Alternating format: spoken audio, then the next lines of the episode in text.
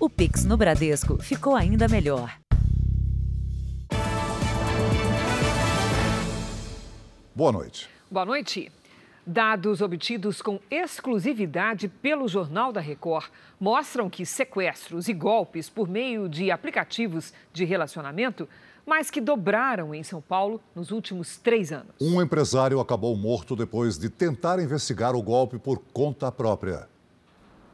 As vítimas são atraídas por mensagens que parecem convincentes. Oi, amor, tudo bem? Eu sei que a gente tinha marcado de se encontrar no shopping, mas será que você pode me pegar aqui em casa? Mas só quando chegam ao local combinado descobrem a armadilha. Aí são sequestradas, levadas para cativeiros e roubadas. Uma dupla suspeita de participar da execução do empresário Fábio Miori foi presa na capital. Ele tinha sido vítima de sequestro depois de marcar um encontro por aplicativo de relacionamento. O empresário não registrou o crime e decidiu investigar por conta própria. Fábio descobriu a identidade da mulher que o atraiu para o falso encontro. Caiu numa nova emboscada e foi assassinado. Lucas caiu no mesmo golpe. No dia em que iria conhecer a mulher com quem já conversava há meses pela internet, foi rendido por quatro homens e levado para um cativeiro. Na hora que eu aperto a campainha, ao invés da, do encontro, acontece a chegada de um carro com quatro marmanjos armados. E aí começa o maior pesadelo que eu não desejo nem pro pior inimigo que eu possa ter nessa vida. Ele ficou em poder dos criminosos por 24 horas e foi obrigado a fazer empréstimos, compras e transferências bancárias. Teve um prejuízo de quase 200 mil reais. Eles foram movimentando, pegando empréstimo, é, cheque especial, limite de cartão de crédito. Onde eles encontraram dinheiro disponível, eles foram pegando. Dados exclusivos obtidos pelo Jornal da Record mostram que aqui em São Paulo aumentaram os registros dos chamados golpes amorosos, praticados por criminosos através de aplicativos de namoro. Só nos primeiros sete meses deste ano foram 434 ocorrências, 26% a mais do que no mesmo período do ano passado. Os registros incluem de pequenos golpes a sequestros. Se comparado a 2019, o ano pré-pandemia, o aumento para 2022 foi de 113%. Este delegado diz que nos últimos meses os aplicativos de namoro têm ignorado os pedidos de ajuda da polícia nas investigações. Eles não respondem, eles têm sede no exterior e eles, a própria plataforma dispõe de, de, de meios para você encaminhar o ofício, uma ordem judicial. Você manda esse ofício, infelizmente a resposta não, não, nunca chega para nós aqui. O delegado também reforça alguns cuidados a quem costuma usar estes aplicativos. Você marcar num local público, uma praça de alimentação, compartilhar a sua localização com um amigo muito próximo, algum familiar, e as pessoas acabam não observando, achando que não vai acontecer com elas e, e acaba acontecendo. Entre os aplicativos de relacionamento procurados pelo Jornal da Record, apenas um respondeu que possui um sistema para analisar possíveis perfis falsos e colabora com a polícia sempre que é acionado. Veja agora outros destaques do dia. Corpo da Rainha Elizabeth II é sepultado em cerimônia privada no Castelo de Windsor. Petrobras anuncia redução de 5,78% no preço do diesel nas refinarias.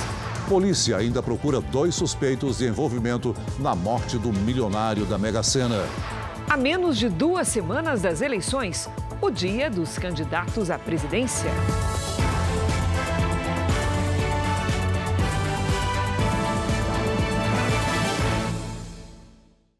Oferecimento Bradesco. A gente não para de se reinventar por você.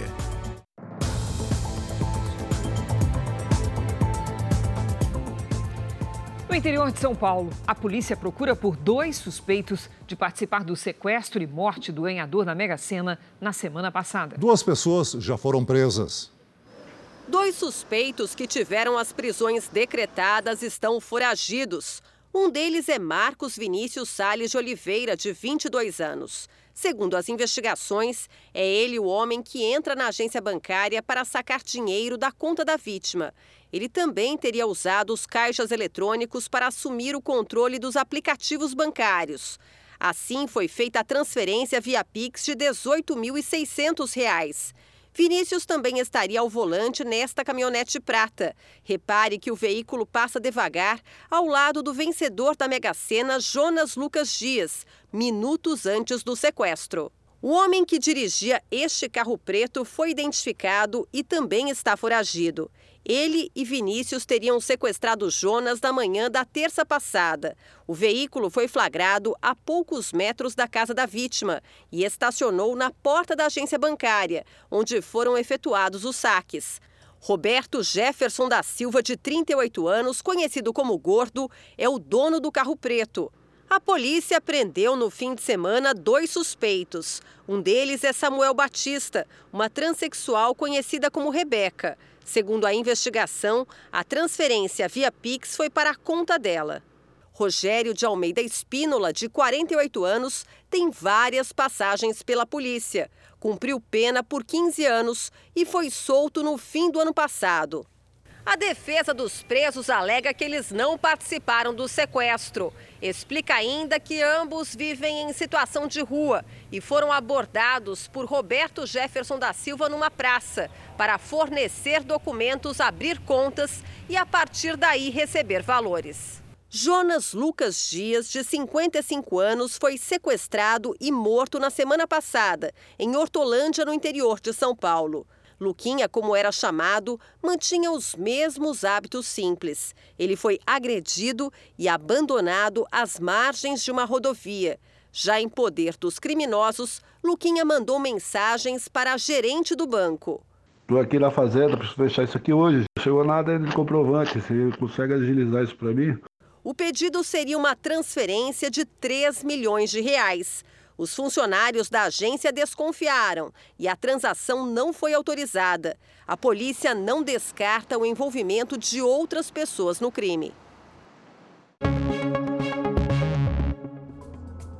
Criminosos explodiram o cofre de um poço de combustível hoje em Ceará Mirim, no Rio Grande do Norte. As câmeras de segurança registraram pelo menos cinco homens atirando. Os funcionários foram feitos reféns durante a ação. O posto ficou totalmente destruído. O grupo ainda roubou o dinheiro do caixa. O valor levado não foi divulgado. Ninguém foi preso. A rainha Elizabeth II foi enterrada hoje ao lado do marido, o príncipe Philip, em Windsor, na Inglaterra. Milhares de pessoas acompanharam o trajeto do caixão da monarca, que deixou Londres sob forte emoção. Milhões de súditos unidos em uma só dor.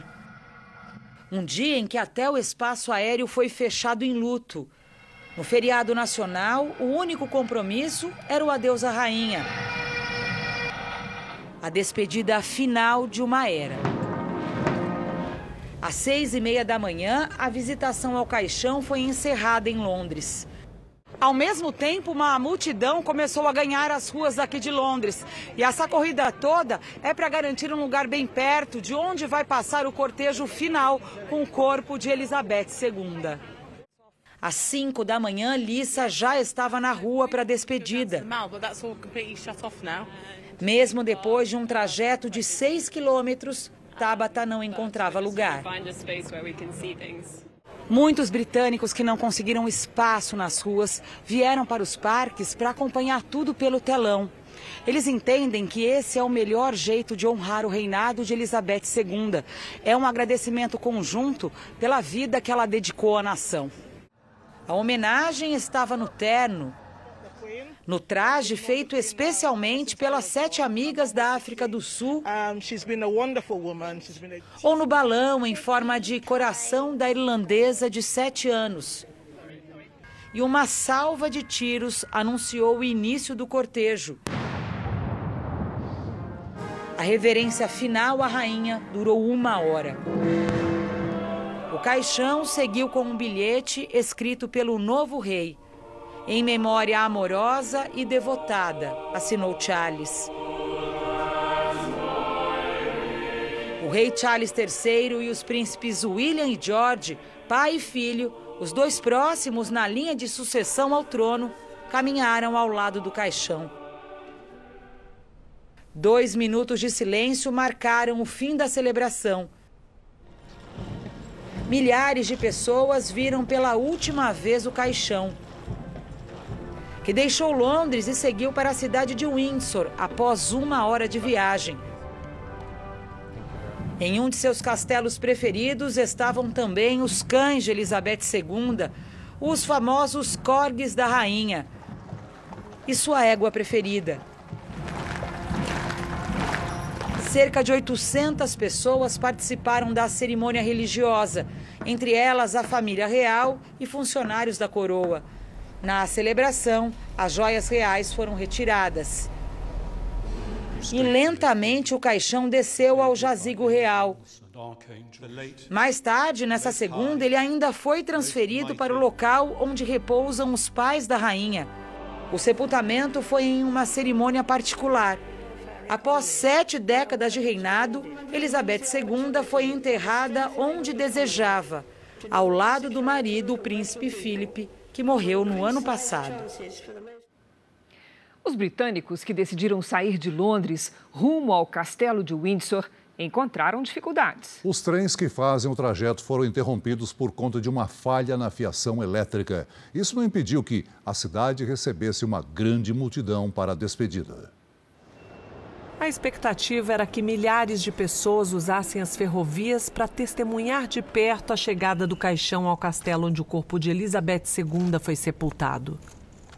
A empresa que administra as linhas que levam os passageiros de Londres até a estação mais próxima do castelo de Windsor afirmou que os trens não voltariam a funcionar antes do enterro da rainha e pediu à população que procurasse meios alternativos de chegar ao local. Mesmo com as dificuldades, as ruas da pequena Windsor ficaram lotadas. O número de pessoas passou em muitos, cerca de 30 mil habitantes que vivem na cidade. Em Paris, o metrô decidiu homenagear a rainha em uma das principais estações da cidade. Só por hoje a parada George V foi renomeada para Elizabeth II. Na prática, os franceses trocaram uma homenagem a um monarca britânico por outra. De volta a Londres, uma cena que chamou a atenção foi a de um policial que desmaiou do lado de fora do Palácio de Westminster, onde aconteceu o velório aberto ao público. Ele ajudava na organização da rota do cortejo quando passou mal e precisou ser retirado de maca por colegas da Marinha Real. E ainda hoje, furacão atinge o Caribe com ventos de até 150 quilômetros por hora. E veja também: criminosos se passam por motoristas de aplicativo para assaltar os passageiros.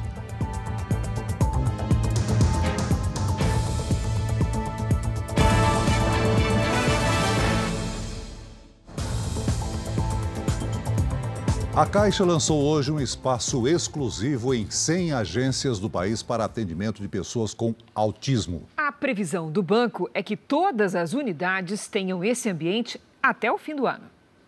O lançamento foi nesta agência no centro de Belo Horizonte.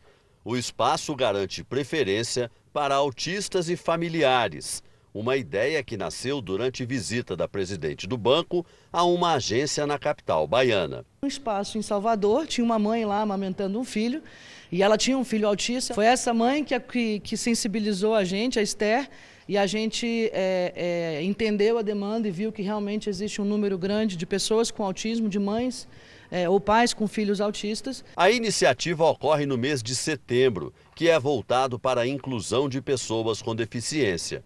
Os funcionários do banco vão passar por treinamentos por vídeo e receberão cartilhas sobre as abordagens específicas no atendimento de pessoas com autismo. As novas ações fazem parte do Caixa para Elas, programa lançado em agosto que criou um espaço nas agências dedicado às mulheres. Nesse ambiente, elas podem denunciar violência doméstica, abuso contra a criança, ter consultoria sobre investimento e empreendedorismo. Em pouco mais de um mês, já foram 70 mil atendimentos em 4.200 agências de todo o país. A meta é que todas as agências do banco tenham este espaço até o fim de 2022 é a Caixa tendo um cuidado especial com quem tem a vocação do cuidado, que é a mulher, apostando na, na capacidade que a mulher tem de influenciar o entorno e sendo o esteio da família, principalmente orientando e ajudando no planejamento financeiro familiar. O Código de Defesa do Consumidor tem 32 anos, mas muita gente ainda desconhece os próprios direitos. Vamos saber aqui com a Patrícia Lages quais são os principais avanços que o código trouxe para o consumidor. Divisor de águas, né, Paty? O que, que você destacaria? Boa noite. Verdade, Cris. Boa noite para você, para o Celso. Boa noite para você de casa. Olha, no geral, ele trouxe mais equilíbrio nas relações de consumo, entendendo que o consumidor é a parte mais vulnerável. O Código de Defesa do Consumidor prioriza a informação adequada e clara sobre produtos e serviços, a proteção contra a propaganda enganosa e também contra práticas abusivas no fornecimento de produtos e de serviços. Agora, existem aqueles direitos, Pat, que não são cumpridos, a não ser que sejam cobrados. O que, que você aponta? Verdade, viu, Cris? Com o número de financiamentos é alto no país, vamos ver aqui alguns direitos nesse sentido. Quando o devedor amortiza a dívida, ou seja, ele antecipa o pagamento de uma ou mais parcelas, ele tem o direito ao abatimento dos juros daquele período. Agora, alguns credores não fazem esse cálculo automaticamente, então o consumidor deve ficar de olho para garantir o desconto.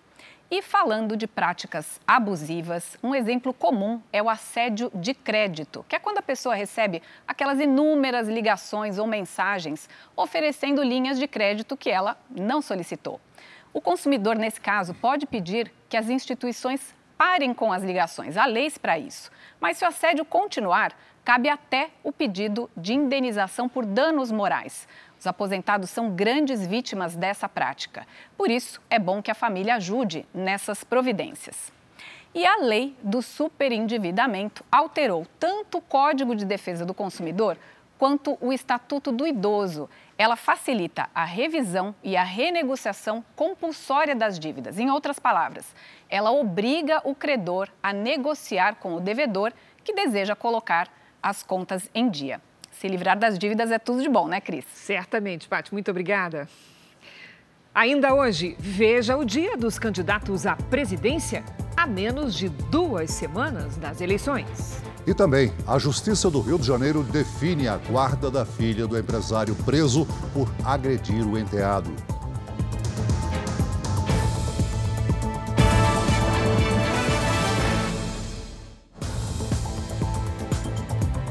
Com ventos de até 150 km por hora, o furacão Fiona vem causando estragos no Caribe e atingiu hoje a República Dominicana. No fim de semana, ele deixou mais de um milhão de pessoas sem energia em Porto Rico e provocou uma morte na ilha de Guadalupe. O furacão Fiona tocou o solo da República Dominicana com ventos de 150 quilômetros por hora. Casas e lojas foram destruídas. O fenômeno provocou inundações. O governo declarou alerta vermelho em 13 das 32 províncias. Antes, o Fiona atingiu Porto Rico, onde também provocou estragos. Centenas de famílias saíram de casa às pressas por conta das inundações. O furacão também provocou um apagão, deixando mais de 1 milhão e 400 mil pessoas sem energia elétrica. A força das águas arrastou uma ponte, que foi reconstruída há cinco anos. Em 2017, a original foi danificada por outro furacão, o Maria, que devastou a ilha. As cheias dos rios e os apagões fizeram com que 196 mil pessoas ficassem sem água potável em Porto Rico, que é um estado livre associado aos Estados Unidos. A expectativa é que o Fiona siga para ilhas caribenhas, como as Bahamas, que já estão em alerta. Na contagem regressiva para a mudança de estação, a segunda-feira foi marcada por temporais na região sul. As rajadas de vento passaram de 80 quilômetros por hora no litoral do Rio Grande do Sul e a chuva veio com granizo no interior de Santa Catarina. Vamos conversar com a Lidiane Sayuri. Olá, Lid, boa noite. Parece que a primavera chegou chegando, né? É sinal da primavera, sim. Cris, muito boa noite para você, Celso. Uma ótima noite para todos aí de casa. Com o fim do inverno, a temperatura começa a subir. O calor, a umidade e a circulação de ventos são ingredientes para a formação de nuvens de chuva. Na terça-feira, a nebulosidade avança em direção ao sudeste. O risco de temporais é maior no norte do Paraná, no interior de São Paulo e em Mato Grosso do Sul. À tarde, pode cair granizo nas áreas em vermelho aqui do mapa. Chove também em Goiás, Mato Grosso e nos estados do norte. E depois de 150 dias de estiagem, pode chover em Palmas, no Tocantins. Na costa do Nordeste, uma frente fria mantém as nuvens carregadas. Nas áreas claras, o tempo fica firme. Em Florianópolis, sol e 23 graus. No Rio de Janeiro, faz até 30 graus com chuva à noite. Em Goiânia, 36 e em Manaus, até 33. Em São Paulo, últimos dias de inverno com temporais. Nesta terça faz 26 graus. Tempo delivery para a Daisy da cidade de Bom Jesus da Lapa, lá na Bahia. Vamos lá, Celso. Oi, Daisy. Que calor, hein? Olha, a sensação é de tempo abafado. Máximas aí para você: de 36, 37 até 39 graus nos próximos dias. O Oreci de Rio Grande, no Rio Grande do Sul, diz que o inverno por lá é mais longo. É isso mesmo, Lidy? Será, Celso? Vamos lá. Oreci é o seguinte: oficialmente a estação termina no mesmo dia e horário em todos os estados do hemisfério sul. Mas o Rio Grande do Sul ainda registra ondas de frio no início da primavera. Por isso, essa sensação que você descreveu. Nesta terça e na quarta, as máximas de 20 e 19 graus vêm com pancadas de chuva. Na quinta, máxima de 17. Quer previsão personalizada também? Então mande pedido pelas redes sociais com a hashtag você no JR. Cris Celso. Obrigada, Lidy. Até amanhã, Lidy. Veja ainda hoje, Petrobras anuncia redução no preço do diesel nas refinarias. E veja também, criminosos fingem ser motoristas de aplicativo e assaltam passageiros.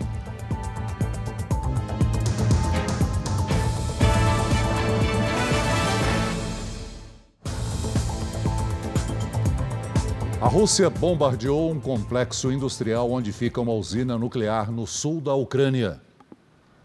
O vídeo dos ataques aéreos foi divulgado por fontes oficiais ucranianas. Segundo a empresa que administra o complexo, as bombas caíram a 300 metros da usina. Nenhum reator foi danificado. A Rússia intensificou os ataques após a contraofensiva ucraniana. O presidente Volodymyr Zelensky afirmou que suas tropas estão conseguindo manter os territórios retomados dos russos próximos à cidade de Kharkiv.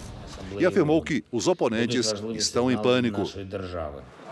Uma vala comum com cerca de 440 corpos foi encontrada numa das regiões reconquistadas. A Rússia nega qualquer crime de guerra.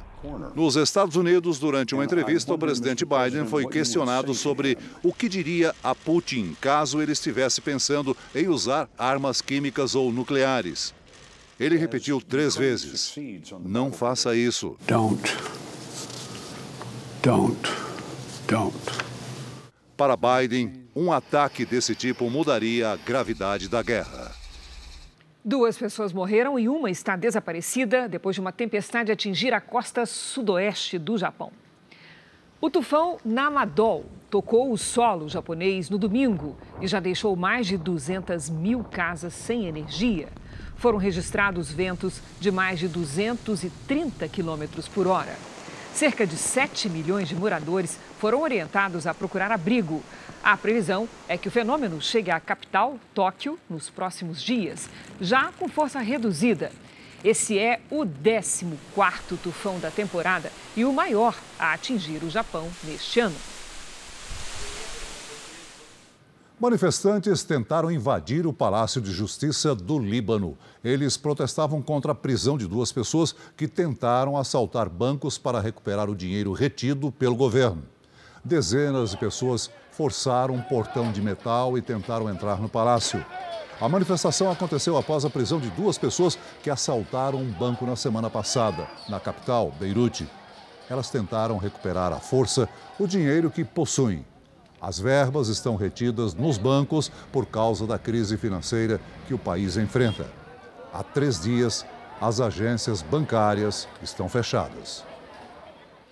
O Jornal da Record faz uma pausa para o horário eleitoral. Nós voltamos logo em seguida com outras notícias do Brasil e do mundo e a agenda dos candidatos à presidência nesta segunda-feira. Até já.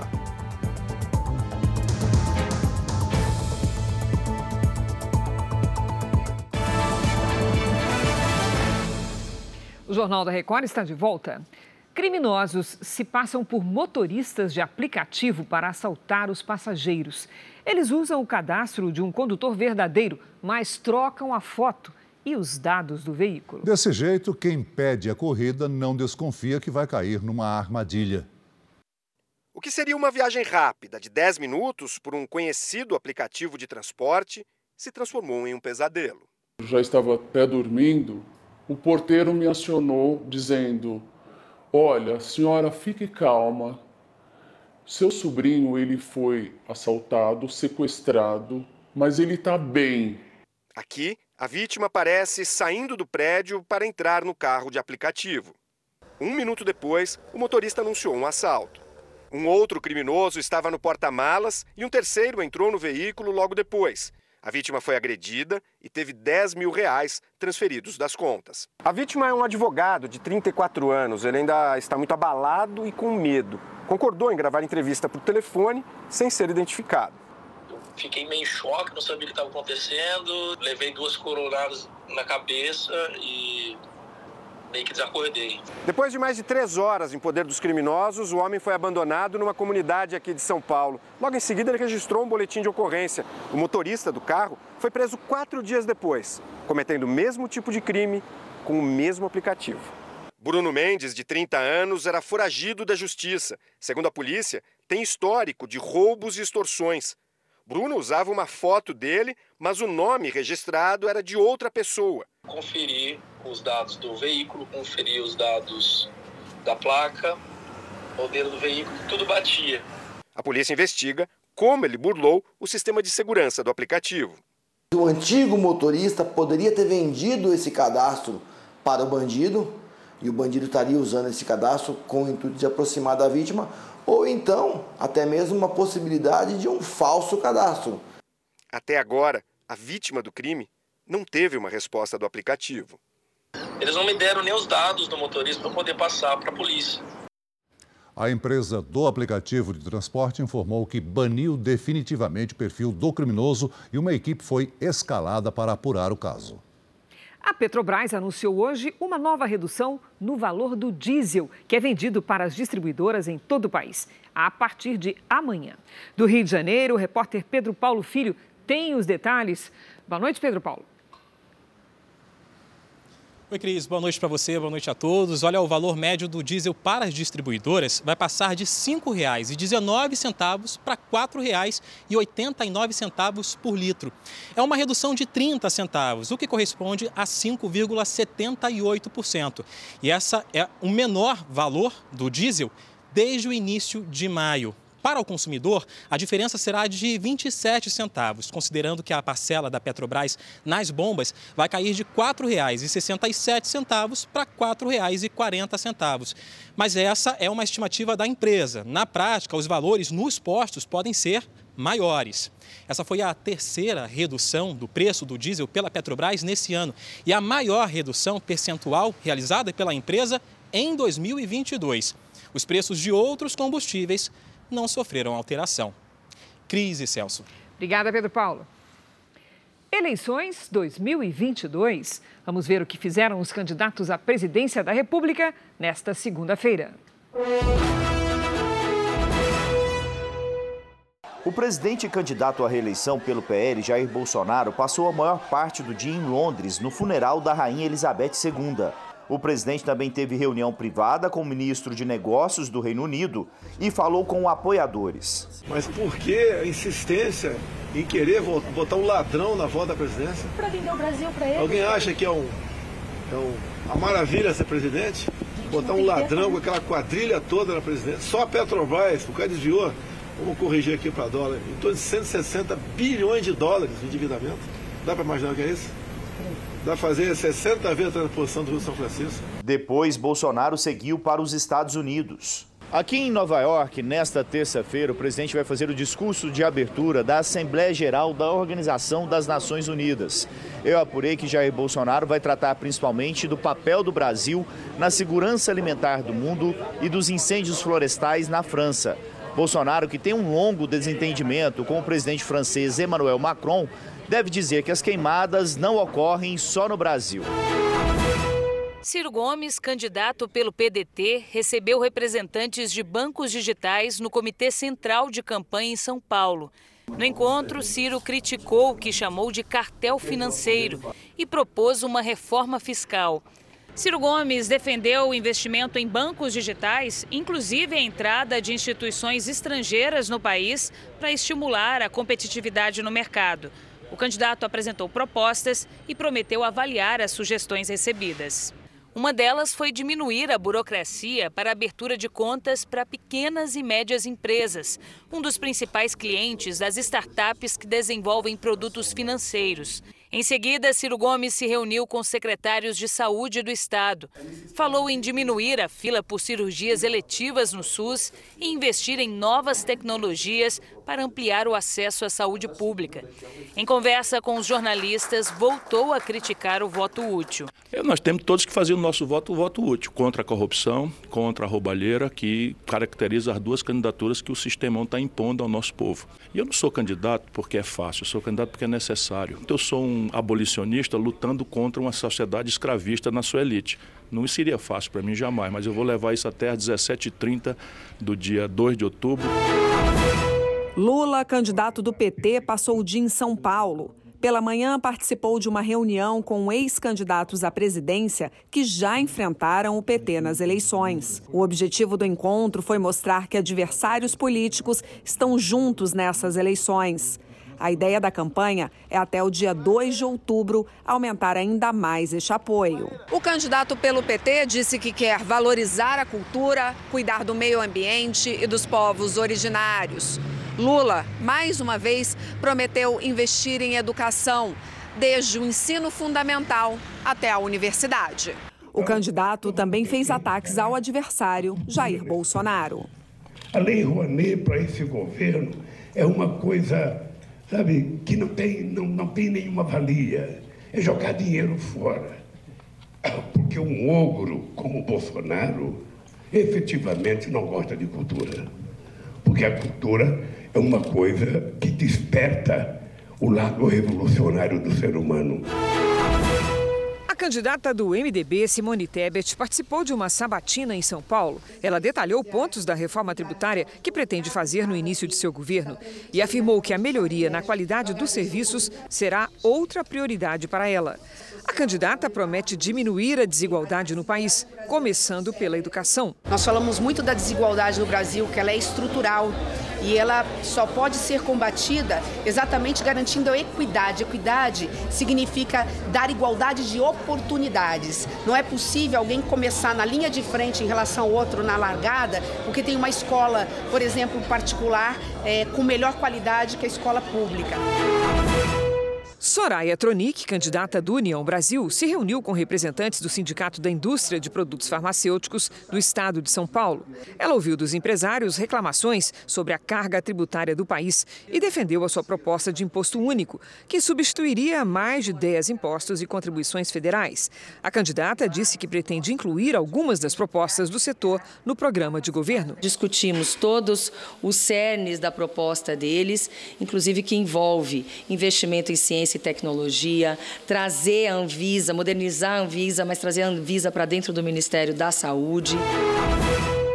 O candidato do Novo, Felipe Dávila, se reuniu com comerciantes na sede da Associação Médica em Belo Horizonte. Ele fez uma apresentação do seu programa de governo. Tirar o estado pesado das costas de quem produz, trabalha, dos comerciantes, dos empresários. O que o brasileiro quer é regras simples, tirar o Estado das costas, diminuir carga tributária e permitir que o investimento volte. O candidato do PTB, Kelmon Luiz, não teve agenda pública de campanha.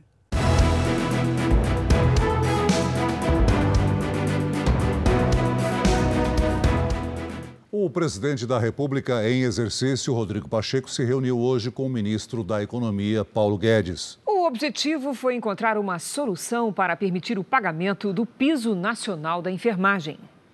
No encontro com líderes do Senado e depois com o ministro da Economia, Paulo Guedes, Rodrigo Pacheco atuou tanto como presidente do Senado e presidente da República em exercício, cargo que ocupa porque o presidente Bolsonaro, o vice Hamilton Mourão e o presidente da Câmara, Arthur Lira, estão fora do Brasil. Entre as principais propostas apresentadas para viabilizar o pagamento do piso salarial dos profissionais da enfermagem estão remanejar recursos dos fundos de saúde dos estados e municípios, usar as emendas de relator conhecidas como orçamento secreto, cobrar impostos de bens e valores no exterior não declarados à Receita Federal os senadores também defenderam um auxílio de pouco mais de 3 bilhões de reais da União para santas casas e hospitais filantrópicos. Pacheco vai debater as sugestões com outros ministros do governo e deve apresentar as propostas ao presidente da Câmara, Arthur Lira, e ao ministro Luiz Roberto Barroso, do Supremo Tribunal Federal, nos próximos dias. Um terremoto de magnitude 7,6, numa escala que vai até 10, atingiu o México. Ao menos uma pessoa morreu. Na capital, a cidade do México, Prédios foram esvaziados e uma multidão se aglomerou nas ruas. O terremoto foi na região de Colima. Também hoje, bombeiros prestaram homenagens às vítimas de dois tremores que aconteceram no, no, país nessa mesma data, de 19 de setembro. Um em 1985 e outro em 2017. Nesta quarta-feira, estreia a nova temporada da série Reis. A superprodução vai retratar a trajetória de Davi. A existência desse rei tão importante foi colocada em xeque por muito tempo, até que a arqueologia trouxe revelações. Um menino que vence um gigante e se torna rei. Por muitos anos, estudiosos céticos defendiam que Davi era apenas uma lenda ou um líder sem importância. Mas há cerca de 30 anos isso mudou. Aqui no Museu de Israel, a gente encontra o achado arqueológico mais fascinante sobre Davi. É esse aqui, a chamada Estela de Teldan, uma pedra que foi descoberta em 1993. E o que chama atenção nela é a inscrição em aramaico. O texto remete à vitória de um rei arameu sobre um inimigo que é descendente da chamada Casa de Davi, em hebraico Beit David. Para os especialistas, essa estela prova a existência da dinastia e a grandeza de Davi, o rei de Israel. O renomado arqueólogo Yosef Garfinkel explica. Eh, a grande contribuição da estela de Teudan é que, pela primeira vez na história da arqueologia, Davi é mencionado em um documento fora da Bíblia. Quando as pessoas diziam que Davi nunca existiu, a inscrição prova que eles estavam errados. O estudioso não faz parte das escavações em Tel Dan, no norte de Israel, mas ele também realizou uma grande descoberta. A cidade fortificada de Kirbet Caiafa, que fica a cerca de uma hora de Jerusalém. Kirbet Caiafa é uma das cidades mais fortificadas que temos. Fica na região do Vale de Elá, desde a Idade do Ferro em Israel. Os relatos bíblicos da Batalha de Davi e Golias apontam exatamente para essa região. E assim combinamos a tradição bíblica com os achados arqueológicos.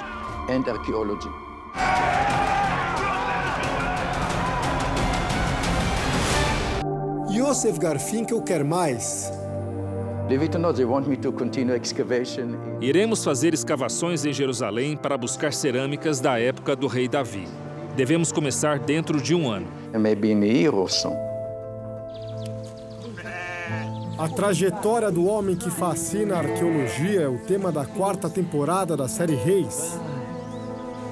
É a transição né, do reinado de Saul e agora a ascensão de Davi, que assume, que é ungido né, para o lugar dele. Então a gente está fazendo essa curva, a gente está acompanhando a trajetória desse novo herói, né, Davi. Saul, com essas escolhas equivocadas, com esses pequenos gestos que não são orientados por Deus, ele começa a se embrenhar cada vez mais dentro de um lugar em que ele não consegue mais voltar. Um intenso trabalho de pesquisa ajudou a reconstruir como era a vida durante os primórdios da monarquia em Israel. Que comecem as festividades! Toda a produção é extremamente caprichada, desde o figurino, a cenografia, a fotografia. Tudo nos ajuda a contar essa história, a humanizar os nossos personagens. Os momentos de superação de Davi durante a juventude estão entre os destaques da trama. Existem muitos ensinamentos que a gente pode extrair de uma história tão rica como Davi. Você está emocionado? Eu tô. é porque é uma realização. Uma pessoa uma, muito importante que tem me ensinado muito como, como, como, como ser humano. E eu sinto uma honra, um privilégio. A nova temporada da série Reis estreia nesta quarta, logo após o Jornal da Record. A Justiça do Rio de Janeiro deu para a mãe e a avó materna a guarda da filha do empresário preso por agredir uma criança de 4 anos. A decisão saiu agora à noite. Jéssica deixou a filha de um ano de idade ao fugir de casa para denunciar que estava sendo agredida e mantida em cárcere privado pelo ex-companheiro. Somente no último fim de semana ela teve autorização judicial para ver a criança. Foram dois meses separadas. A gente está acompanhando para dar suporte mesmo, cobrar providência, né, apoio mesmo, que essa é a nossa missão. Victor Arthur Possobon se apresentou na delegacia na última sexta-feira e está desde sábado no presídio. Ele teve a prisão preventiva mantida em uma audiência realizada ontem. O empresário é suspeito de agredir o enteado de quatro anos em fevereiro deste ano. A defesa alega que o rapaz sofre de transtornos psiquiátricos. Além da agressão ao enteado, Victor Arthur Possobon responderá também pelo crime de violência doméstica contra Jéssica Jordão. A nova denúncia foi feita pelo Ministério Público do Rio de Janeiro. A polícia tem pelo menos seis inquéritos contra o empresário. Victor também foi denunciado por agredir a própria mãe e as namoradas. A delegada que indiciou o empresário hoje considera fundamental que a vítima procure ajuda quando for alvo de violência doméstica. Ao primeiro sinal, ao primeiro indício de que você está sendo oprimida, que você está sofrendo um abuso psicológico de qualquer natureza, pro, nos procure, procure a Polícia Civil do Estado do Rio de Janeiro. Narre todo o seu sofrimento, que as providências serão tomadas. Agora veja essa história. Uma partida de futebol foi palco de um reencontro emocionante para um professor em São Paulo. É, no meio da arquibancada, com um cartaz nas mãos, ele foi reconhecido pelo ex-aluno, que agora é um jogador profissional. Rafael dedica a maior parte do dia a crianças e adolescentes com autismo. São alunos que encontram no esporte formas de desenvolver a autonomia. Vamos lá, vem. Vem, tio. Na semana passada, o professor voltou no tempo e lembrou a época em que dava aulas de educação física em um colégio. O palco foi a Arena do Corinthians, em Itaquera. Rafael era um dos milhares de torcedores na arquibancada durante a partida contra o Fluminense pela Copa do Brasil. Com um cartaz, ele estava decidido a ganhar uma camisa do jogador Rony o menino que o professor ajudou a formar na escola e que Rafael gostaria de reencontrar. Eu cheguei em casa, falei, vou fazer um cartaz, eu quero que ele veja o cartaz e me entregue. Eu sei que se ele visse, ele ia algum jeito entregar. O cartaz, feito com a ajuda da filha, chamou a atenção de Rony e o pedido foi atendido. Rafael recebeu a camisa e um forte abraço do ex-aluno. Não esperava. Tanto é que a hora que ele veio abaixo para dar o um abraço nele e a hora que ele subiu, e aí ele agradeceu, professor, obrigado. Eu falei, imagina, e foi um abraço de carinho, assim. Esta é a camisa que o Rafael ganhou do Rony. E ela já virou um símbolo que vai além da relação entre professor e aluno. Afinal, são mais de 10 anos de amizade, desde os tempos em que o futebol profissional para o Rony era apenas um sonho. Nesta foto, Rony e o professor jogaram juntos uma partida de futebol amador. Para o Rafael, a camisa é mais do que um presente. É uma lembrança de um momento de carinho com um ex-aluno que reconhece a importância do professor de educação física na carreira. Eu vou enquadrar ela, vai ficar na, na sala de casa como um prêmio. Pedi para ele autografar, ele falou que vai autografar antes de, de colocar, mas o abraço foi o que representou. Vai ficar a camiseta e o abraço, com certeza, eu vou pôr uma foto desse abraço aí que foi, foi especial. Todo professor merece reconhecimento, não é? Celso? Parabéns ao professor e belo gesto do jogador Rony, né? O Jornal da Record de hoje termina aqui. A edição na íntegra e também a nossa versão em podcast estão no Play Plus e em todas as nossas plataformas digitais. E à meia-noite e meia tem mais Jornal da Record? Fique agora com a série Reis. E logo após Amor Sem Igual, tem a primeira prova de fogo da temporada. Não perca, A Fazenda. Ótima noite para você. Boa noite.